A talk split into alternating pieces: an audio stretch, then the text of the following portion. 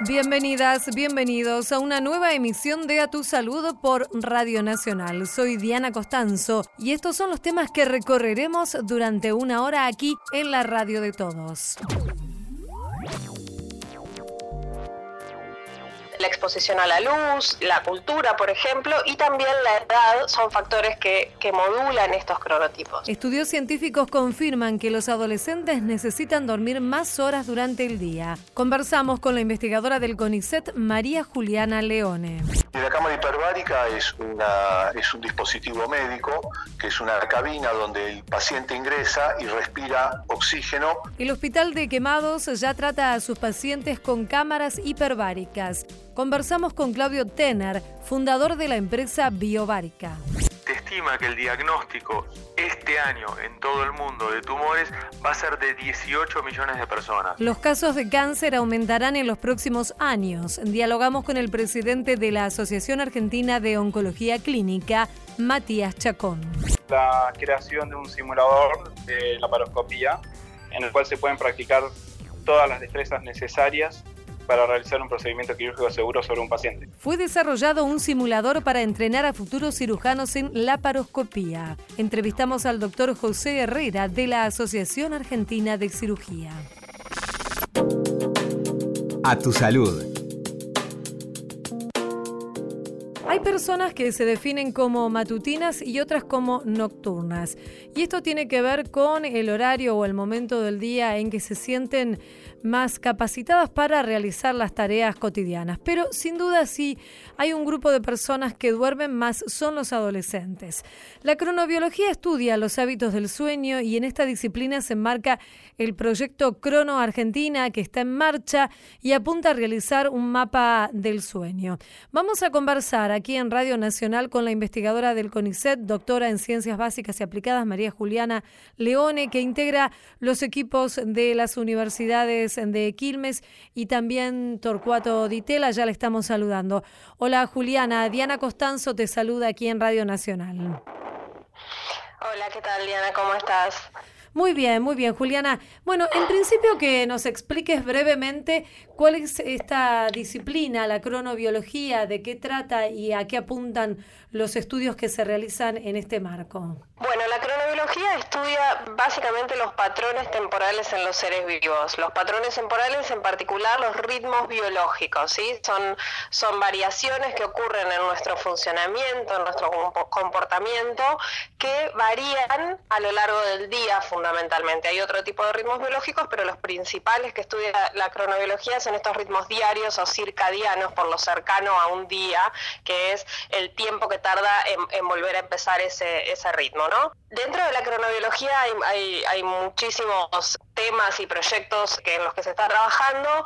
Nosotros en particular estamos trabajando por un lado en un proyecto que, que mencionaste previamente, que es Crono Argentina, cuyo objetivo es caracterizar el sueño en nuestro país. Y cuando digo caracterizar el sueño en nuestro país, me refiero fundamentalmente o, centralmente a cómo, cuándo y cuánto dormimos, ¿sí? Porque muchas veces uno piensa que la calidad del sueño es quizás eh, lo, más importante, pero la duración del sueño es algo central y los horarios en los que uno duerme también son muy, muy importantes. Entonces, este proyecto tiene justamente el objetivo de caracterizar estas tres características del sueño a lo largo y a lo ancho de nuestro país.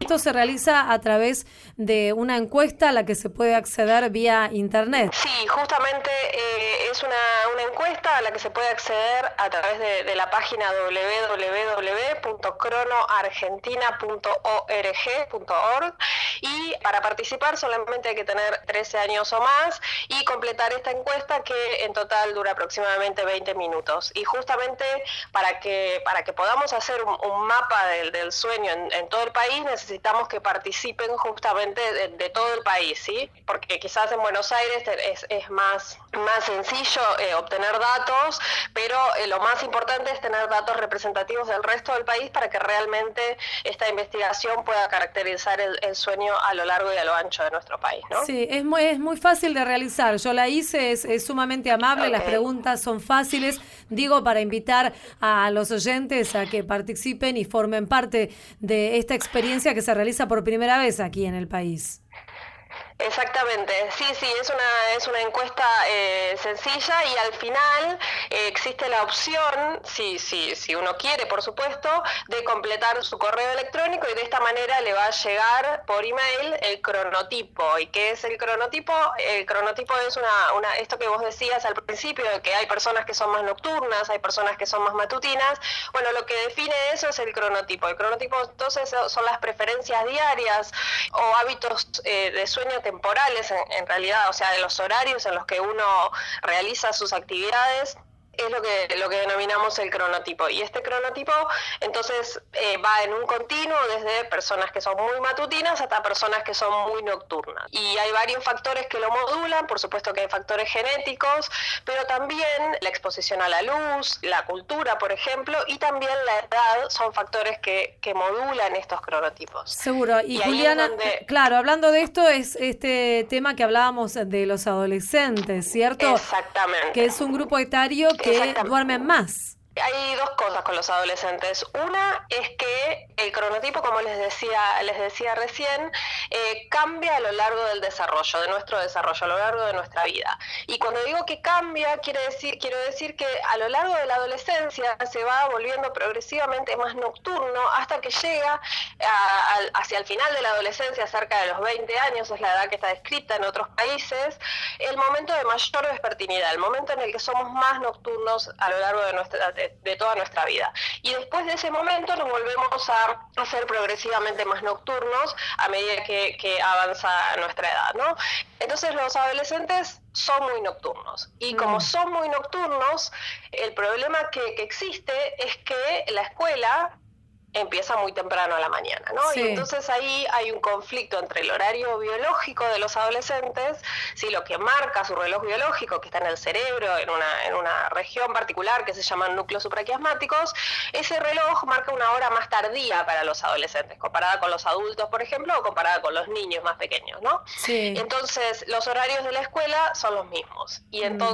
Eso hace que los adolescentes durante los días de semana duerman menos y que además duerman en horarios que no son adecuados para ellos porque justamente son más nocturnos, ¿no? Y, como tienen que despertarse muy temprano, entonces eh, los horarios de sueño de alguna manera se avanzan relativo a lo que dormirían normalmente si no tuvieran ninguna obligación. Claro, seguro. Y esto tiene que ver también con, con las posibilidades del, del, rendimiento escolar, digo, porque justamente en la escuela a la que van mis hijos tiene los tres turnos, matutino eh, de la tarde y el, el de la noche. Y lo que nos explicaban algunos profesores es que notaban claramente un mayor rendimiento en los grupos de alumnos que van a la noche, que cursan a la, noche, digamos. Esto en, la experiencia que ellos tienen, ¿se puede hacer un correlato, digamos, en lo científico? Bueno, justamente nosotros realizamos una, una investigación cuyo objetivo fue justamente analizar el, rendimiento académico en función de los distintos turnos en, en, adolescentes de primero y de quinto año que asistían a turno mañana, turno tarde y turno noche. Ese, ese trabajo todavía no está publicado, pero eh, los resultados van en, en, línea con lo que vos comentabas recién, ¿no? Lo que nosotros encontramos es que en el turno mañana, los chicos que son más matutinos dentro de los que van al turno mañana se desempeñan mejor que los que son más nocturnos, ¿sí? En el turno mm. mañana. Sin embargo, en el turno noche, lo que ocurre es que en algunas de las materias eso se invierte. Los que son más nocturnos se desempeñan mejor que los que son más matutinos dentro de ese turno. Y esto tiene que ver con que con la interacción que ocurre entre los horarios y los cronotipos, ¿sí? Uno, esto que decíamos antes, ¿no? Que los que los que somos más matutinos prefieren y se desempeñan mejor a la mañana y los que son más nocturnos prefieren y se desempeña mejor a la noche. Bueno, esto se ve en el rendimiento escolar, que es algo realmente se obtuvo por primera vez en, el rendimiento académico, en la literatura científica no había nada escrito todavía en ese sentido. ¿Esto se va a publicar próximamente? Idealmente sí, ya está enviado para su publicación, así que próximamente esperamos que, ya esté publicado. Sí. Buenísimo. Juliana, también el tema, obviamente, que es ineludible, de las tecnologías, de cómo influyen las pantallas en, la calidad de sueño, particularmente en este grupo que estamos hablando, ¿no? En los y las adolescentes. ¿Ustedes tienen algún tipo de, de estadística, de estudio hecho sobre el tema? No, nosotros no tenemos ningún, ningún estudio hecho eh, todavía, sin embargo, el, el, estudio del que hablábamos antes, Crono Argentina, tiene una parte relacionada con esto y el tema con el uso de los, de los celulares o las pantallas, eh, los televisores o las computadoras o las tablets, las pantallas de tipo LED en general, es que el estímulo principal que pone en hora nuestro reloj biológico es la luz. Y la luz del sol es un estímulo muy fuerte para el reloj biológico porque tiene una, intensidad muy alta comparada a la luz eléctrica, por ejemplo, ¿no?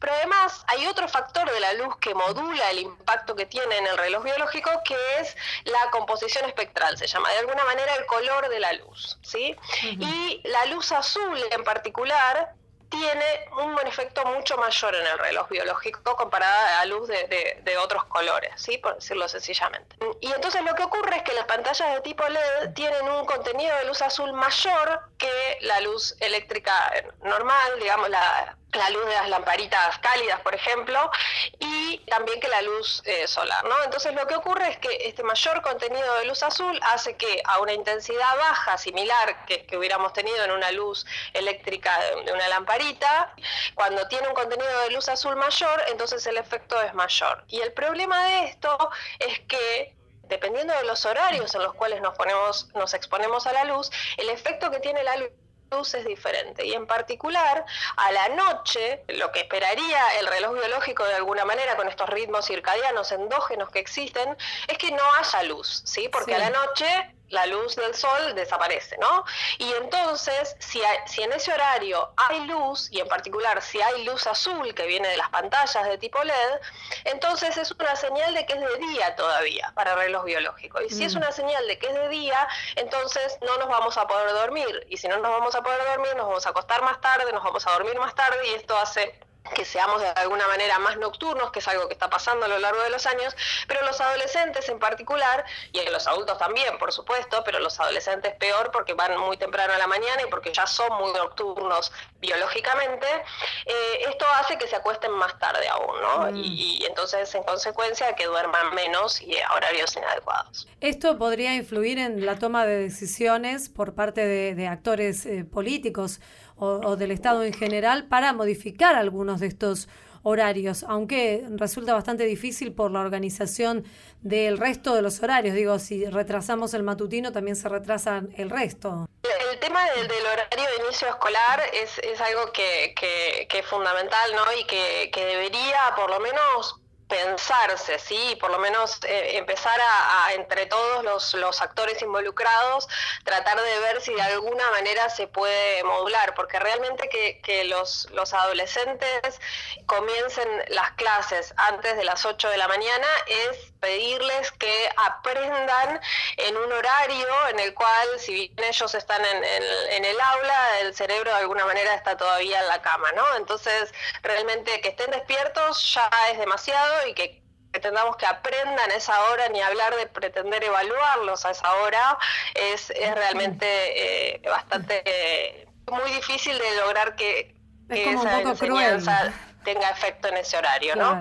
Y, y por supuesto que en otros lugares del mundo se han hecho estudios relacionados con cambiando el horario de inicio escolar y han tenido resultados positivos. Sin embargo, en nuestro país no hay experiencias hechas, pero bueno, en, el, en, la provincia de Buenos Aires hay, un, hay una ciudad que está planteando el cambio de horario, que esto vino desde la comunidad y Vamos a ver si eso se lleva a cabo, mm. pero por ahora no hay no hay estudios hechos relacionados con esto en nuestro país. ¿Qué ciudades? Es Coronel Suárez, ah, en la provincia, de Buenos, Aires. Sí, sí, sí, sí, conozco.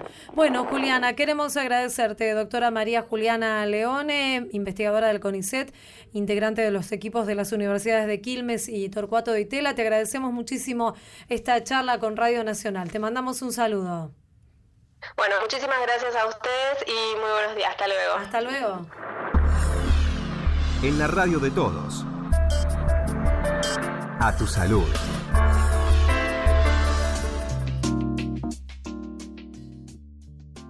El Hospital de Quemados ya trata a sus pacientes con cámara hiperbárica y por primera vez en el país un hospital público está atendiendo a sus pacientes con este tratamiento y además desarrolla protocolos para contribuir a la investigación en quemaduras, injertos y colgajos dérmicos.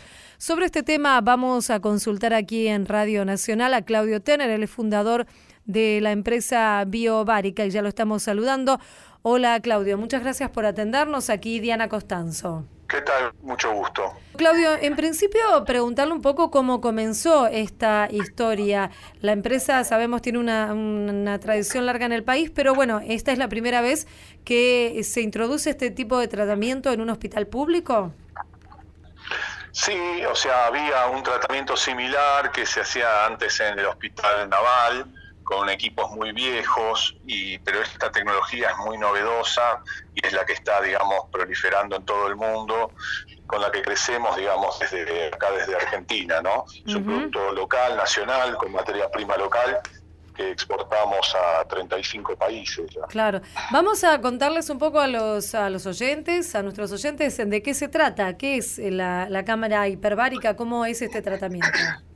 La cámara hiperbárica es, un dispositivo médico, que es una cabina donde el paciente ingresa y respira oxígeno a una presión superior a la normal que vivimos, que es la de una atmósfera.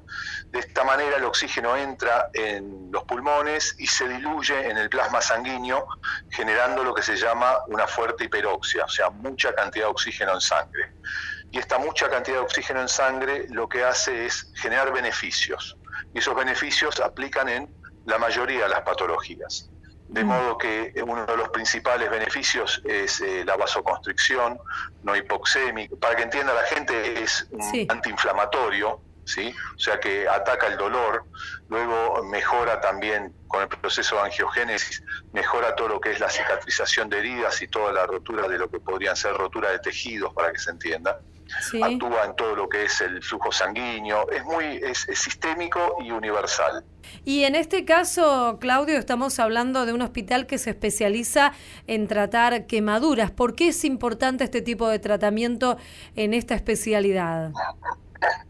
Mire, el tema es el siguiente, como esto aplica muchísimo para todo el tema de heridas, se usa mucho en heridas de diabetes, en heridas eh, profundas, obviamente la quemadura es un tipo especial de herida y lo que hace la cámara es acelerar el proceso de curación y hacer más efectivo el tratamiento que el médico aplica.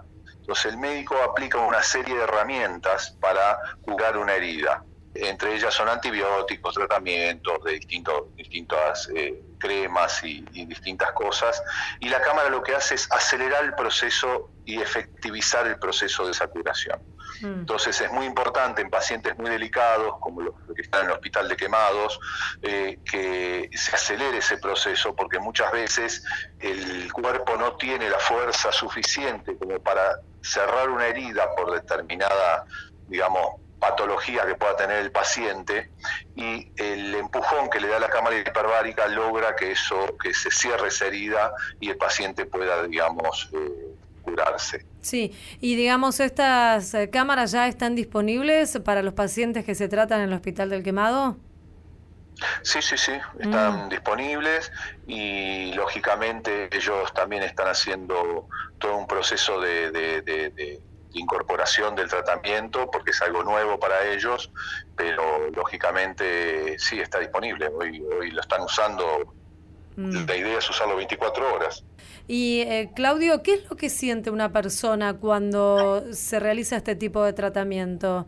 Realmente el paciente ingresa, que se acuesta, digamos, en una camilla, tiene una mascarilla con oxígeno y lo que siente quizás es la presión como cuando uno sube o baja en avión, que se le tapan los oídos y bueno, el, enfermero le, explica cómo se destapa el oído, pero básicamente es lo único que siente. El mm. proceso es un proceso indoloro, sin efectos adversos, es muy, muy natural porque es oxígeno eh, y verdaderamente al paciente le, le ayuda mucho, ¿no? Mm, seguro. Y además, eh, eh, obviamente, como nos contaba, trata, se pueden tratar otras otras patologías. ¿En cuáles ha demostrado su efectividad? Mira, realmente trabajamos en varias especialidades médicas, esto todo lo que es tratamiento del dolor se usa mucho en todo lo que es eh, artritis, artrosis, toda la parte oncológica, eh, porque afecta temas de dolor, el tema de fibromialgia se usa muchísimo, hay muchos casos en el tema de fibromialgia, todo lo que es cefaleas. Piense que todo lo que sea un, todo lo que sea un dolor es por algún tipo de inflamación siempre. Sí. Está bien. La cámara lo que hace es desinflama, entonces en definitiva ataca directamente el dolor. Además, eh, bueno, en este caso que estábamos hablando del hospital de, quemados Arturo Ilia, que se convierte en este hospital público que cuenta con esta tecnología, las cámaras hiperbáricas, la importancia estaría, no sé si comparten, la posibilidad de que más cantidad de gente pueda acceder a través del sistema de salud público a este tipo de innovaciones. Así es, mejora la calidad del sistema público, primero, y lo que hace también es, al acelerar el proceso de curación, porque acelera el proceso de curación, también le permite al hospital público tener una mayor rotación de pacientes y tener más disponibilidad de camas y tener menos costo por paciente para ser atendido. Y mm. eso es muy importante porque de alguna manera mejora el sistema público de salud y le da acceso a pacientes que no tienen, eh, digamos, capacidad de ir a través de un sistema privado a usar esta tecnología, eh, le da capacidad a, estos, pacientes que no, no tienen esta posibilidad. Seguro. Entonces, esto está confirmado que de alguna manera baja los costos del sistema de salud, este tipo de tratamientos. Sí, sí, efectivamente los baja en un 20-25%, eh, dependiendo del caso, pero es muy amplio el espectro, pero siempre baja el costo de salud. ¿Y la porque el tiempo de recuperación del paciente es menor, las horas de los médicos que hay que aplicarle es menor y eso hace que el paciente pueda estar ambulatorio, pueda estar antes curado y producir antes para la sociedad y tener, digamos, eh, disponibilidad de tanto la cama como del servicio médico para otro paciente que está en espera. ¿no? Mm. ¿Y la inversión inicial es importante? ¿La inversión económica inicial es importante para poder instalar estas cámaras? No, no, no, no, no, no. La verdad que como equipo médico es un equipo médico bastante económico. El mayor problema que tenemos no es un tema de costos, es un tema de de difusión, de que los médicos lo, lo, comprendan, los médicos lo, lo, apliquen. Se están haciendo protocolos en muchas instituciones para que realmente los médicos lo conozcan mejor, pero nosotros estamos en todo un proceso de, diría, de evangelización. Esto es una tecnología que tiene, si bien tiene 200 años, siempre fue una, la primera cámara se hizo en 1830, eh, siempre fue una tecnología muy costosa y muy difícil de aplicar. Nosotros lo que hicimos de alguna manera fue eh, desarrollar un equipo económico y transparentar toda la tecnología y el know-how para los, para los médicos. Mm. Pero bueno, hay que explicárselo y hay que empezar de cero con el tema. Seguro. Igualmente, bueno, ustedes eh, son los fabricantes aquí en Argentina que realizan los únicos equipos que aprueba el ANMAT, ¿cierto? ¿No hay otra empresa en el país o sí? No, no, no hay mm. ninguna empresa aprobada por ANMAT y, la verdad es que nosotros, bueno, tenemos todas las certificaciones mundiales porque tenemos CE, SFDA, eh, tenemos certificaciones de Medio Oriente, de Sudeste Asiático, de África de Centroamérica, o sea, estamos certificados en todos los países y parte de nuestra de nuestra política, digamos, entrar, digamos, correctamente en cada país como corresponde, como equipo médico y así se hace, ¿no? Está en hospitales de primera línea en todo el mundo el equipo. En el caso del Hospital del Quemado, no me quedó claro si fue se trató de una donación de parte de la empresa o hubo una compra. Sí, sí, sí, se trató de una donación. Ah, Nos parece que para nosotros es importante poder devolverle a la sociedad también parte de lo que lo que estamos haciendo. Si bien es una pyme y es una empresa pequeña que empezó hace seis años, la verdad que vamos creciendo rápidamente y nos pareció una excelente oportunidad de, de devolver un poco lo que lo que nos da al país y, un poco también eh, a necesidad, digamos, del hospital que desde el primer día se acercó a nosotros hace cinco años y, realmente necesitaban este producto, necesitaban este equipo y no tenían cómo incorporarlo. Y, nos ayudaron siempre con, digamos, con mucha, muchos consejos y realmente son un departamento de profesionales de primera que a cuales consultamos en este tema y bueno, y decidimos donarlo pues nos pareció que era lo correcto. Seguro. Queremos agradecerle Claudio Tener, fundador de la empresa Biobárica, por esta charla aquí en Radio Nacional. Le mandamos un saludo. Muchas gracias. No, gracias a ti, Diana. Hasta luego. A tu salud, por la radio de todos.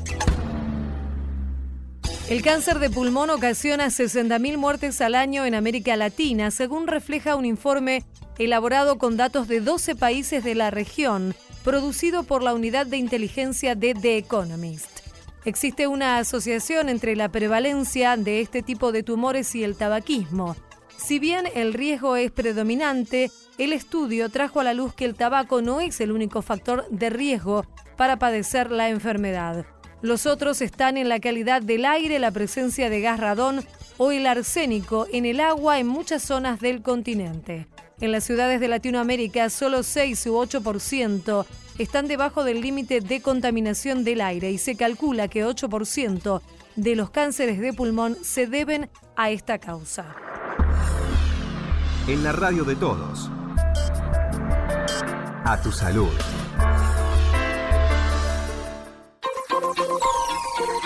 Seguimos en A tu salud.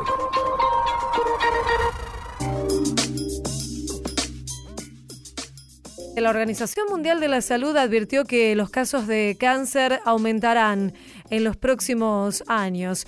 Y este diagnóstico tiene aún una carga negativa para las personas y para las familias que deben afrontarlo. Sin embargo, la medicina ofrece cada vez más alternativas en el tratamiento, pero también trabaja en lo que es la prevención para evitar llegar a la enfermedad en sus diferentes tipos. Vamos a conversar aquí en Radio Nacional con el doctor Matías Chacón, él es presidente de la Asociación Argentina de Oncología Clínica ya lo estamos saludando. Hola doctor, Diana Costanzo, aquí en Radio Nacional. Gracias por la comunicación. En principio, esta información que surgió desde la Organización Mundial de la Salud, ¿cierto? Que los casos de, de cáncer en sus diversos tipos están en aumento y que van a seguir aumentando, ¿sí?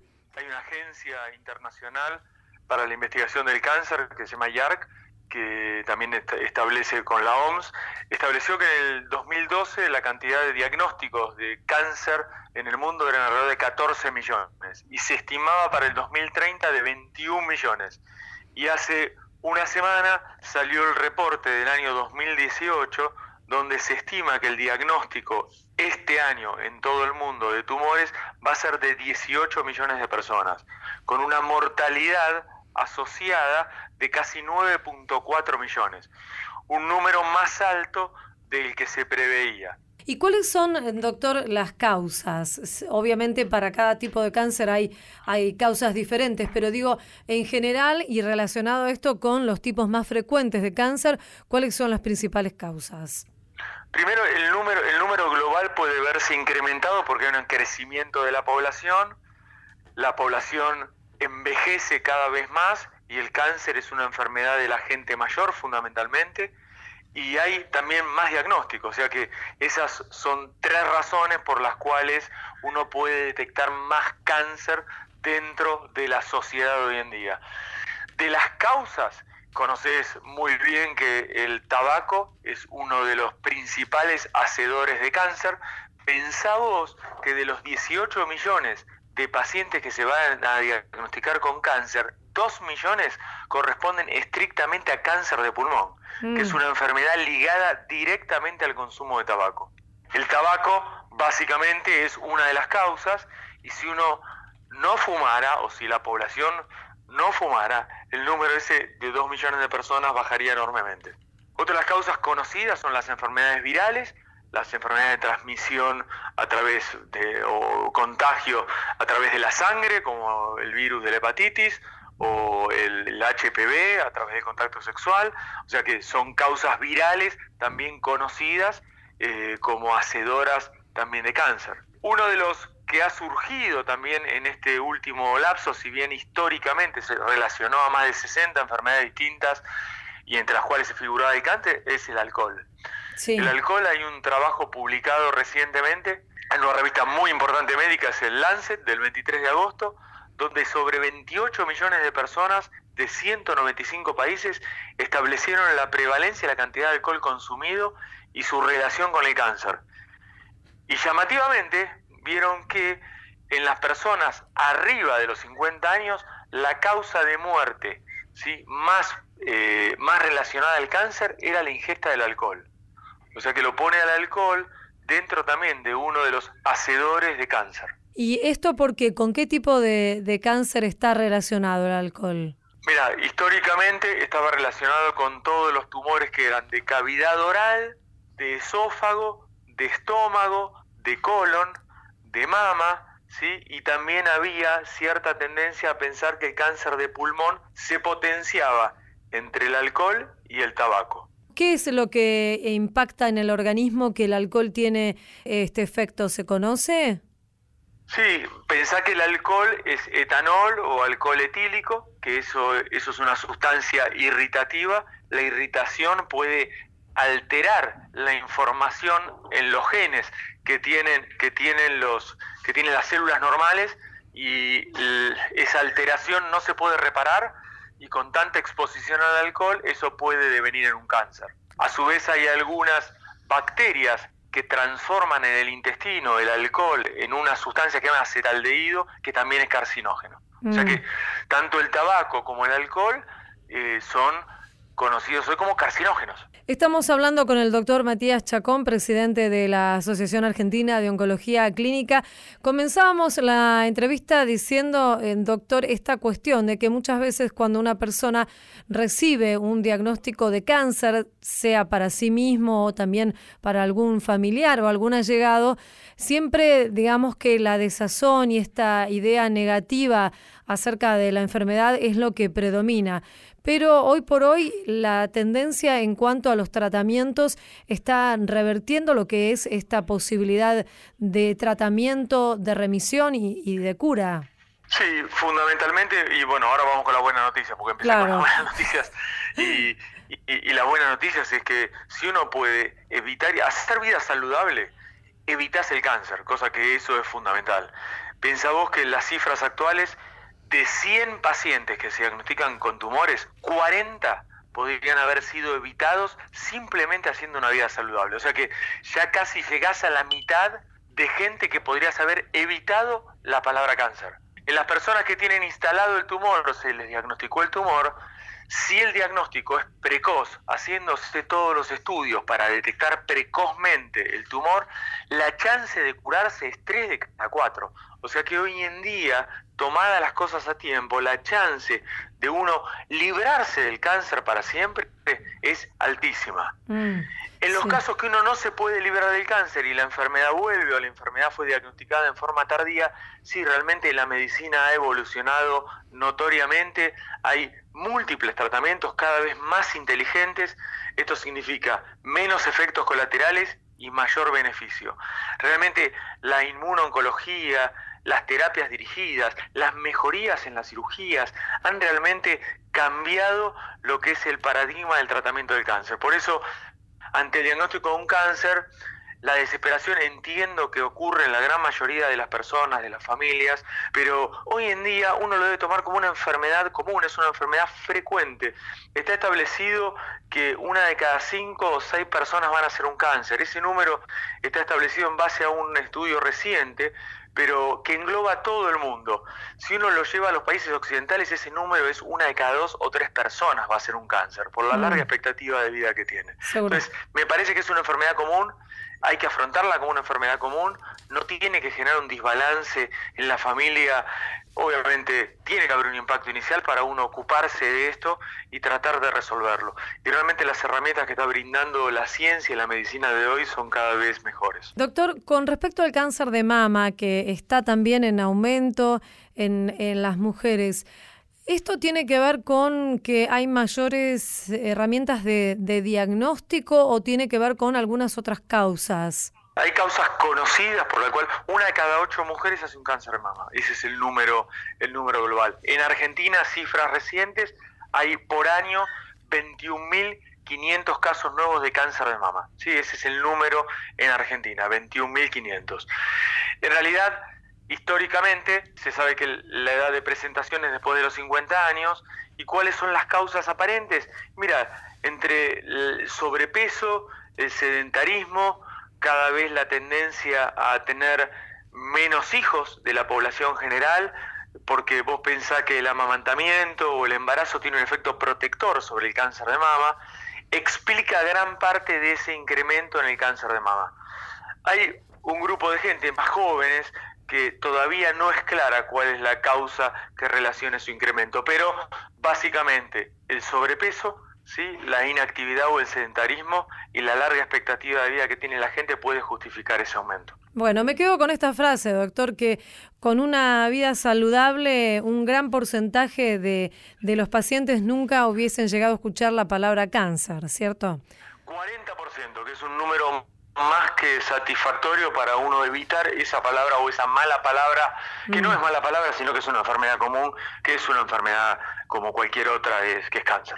Doctor Matías Chacón, presidente de la Asociación Argentina de Oncología Clínica, le agradecemos mucho esta charla.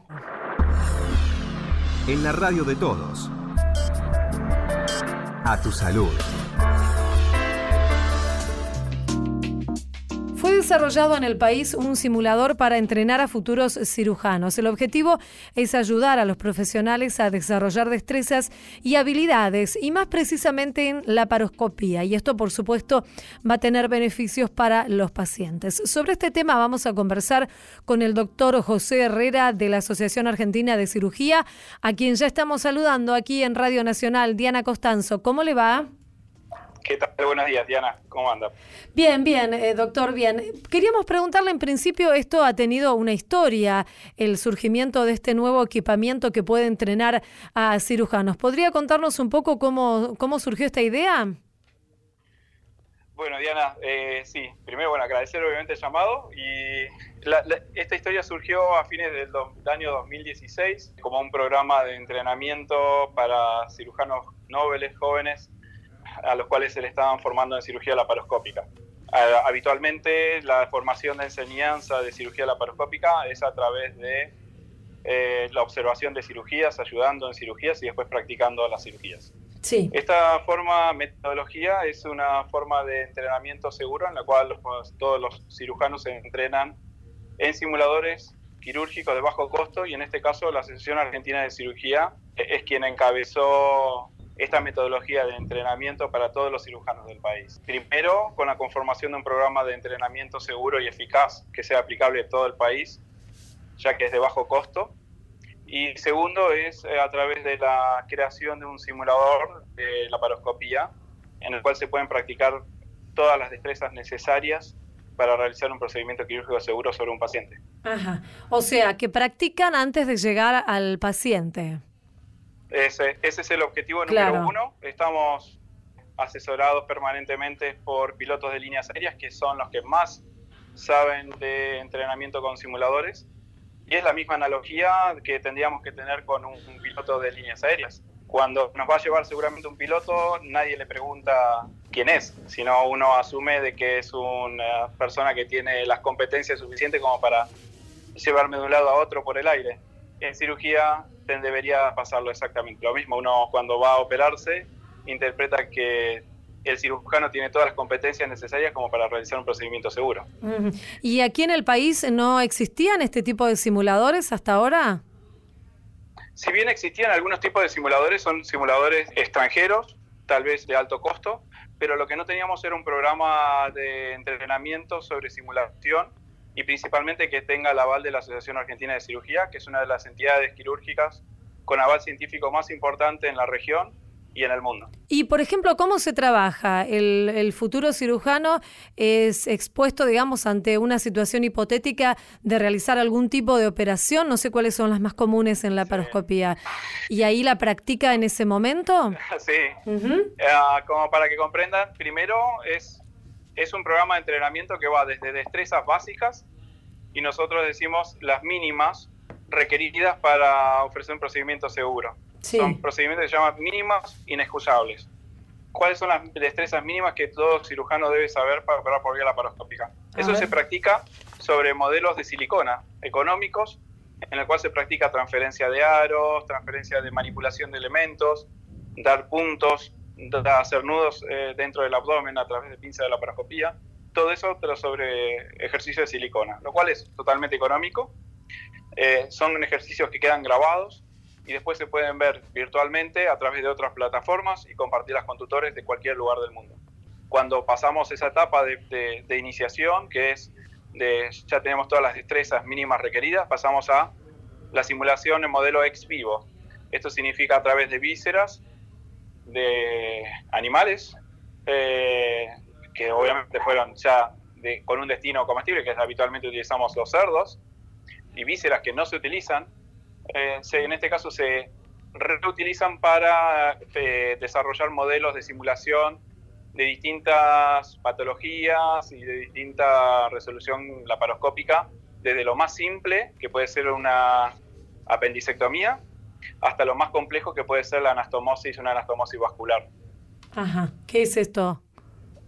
Eh, una es la unión entre, entre vasos de ah. pequeño calibre, desde 4 o 5 milímetros, y dar puntos por dentro del abdomen eh, sin la necesidad de convertir al paciente y hacer una incisión. Perfecto, claro. Y doctor, ¿ya están instalados estos equipos? ¿Ya están en uso? Ya tenemos en el país aproximadamente 100 simuladores eh, instalados. Eh, la Asociación Argentina de Cirugía en el año 2017 hizo una inversión eh, muy importante, ya que entregó sin ningún tipo de costo a cada capítulo de la Asociación Argentina de Cirugía.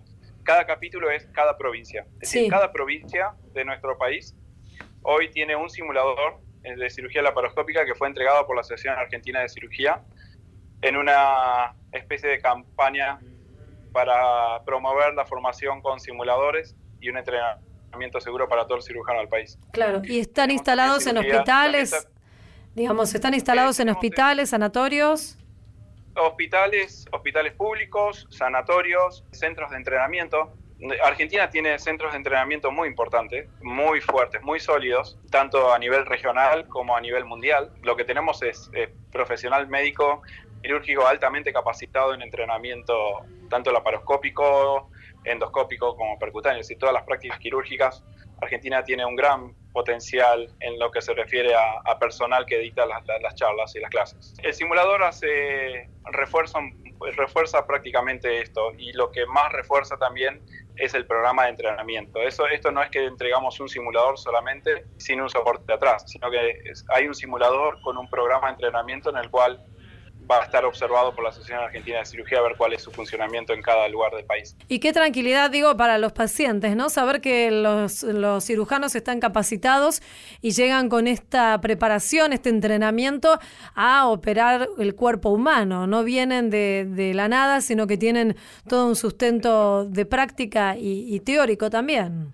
Exactamente, esto es, es trabajar en seguridad es trabajar en confianza que debe tener un paciente sometido a distintas prácticas quirúrgicas, ya sea programadas o de urgencia, entender cuál es la problemática y el trauma que puede ocasionar estar enfrente de un procedimiento quirúrgico simple como avanzado, pero tener la confianza de que el profesional que va a estar a cargo tiene un correcto entrenamiento. Entonces es importante también consultar si los cirujanos son miembros o no de la Asociación Argentina de Cirugía y qué tipo de entrenamiento ha tenido. Totalmente válido de parte del paciente poder consultar al respecto. Doctor, queremos agradecerle, doctor José Herrera de la Asociación Argentina de Cirugía, por esta charla aquí en Radio Nacional. Le mandamos un saludo.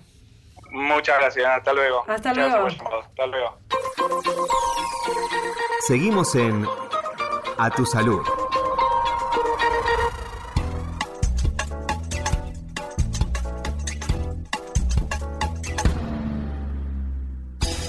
El sol y un virus son factores de riesgo para un tumor de piel poco frecuente pero muy agresivo. Se trata de un tipo que suele manifestarse en las zonas más expuestas al sol, como cara, cuello y brazos. Suele ser confundido con otras lesiones cutáneas, la mayoría benignas, lo que retrasa su diagnóstico. Se trata del carcinoma de células Merkel. Las posibilidades de tratarlo se relacionan también directamente con el estado del tumor al momento del diagnóstico, ya que cuanto más pequeño y localizado se presente, más son las posibilidades de cura. Esto fue A Tu Salud, un programa dedicado a los últimos avances en medicina, prevención y tratamientos. Hasta la próxima emisión.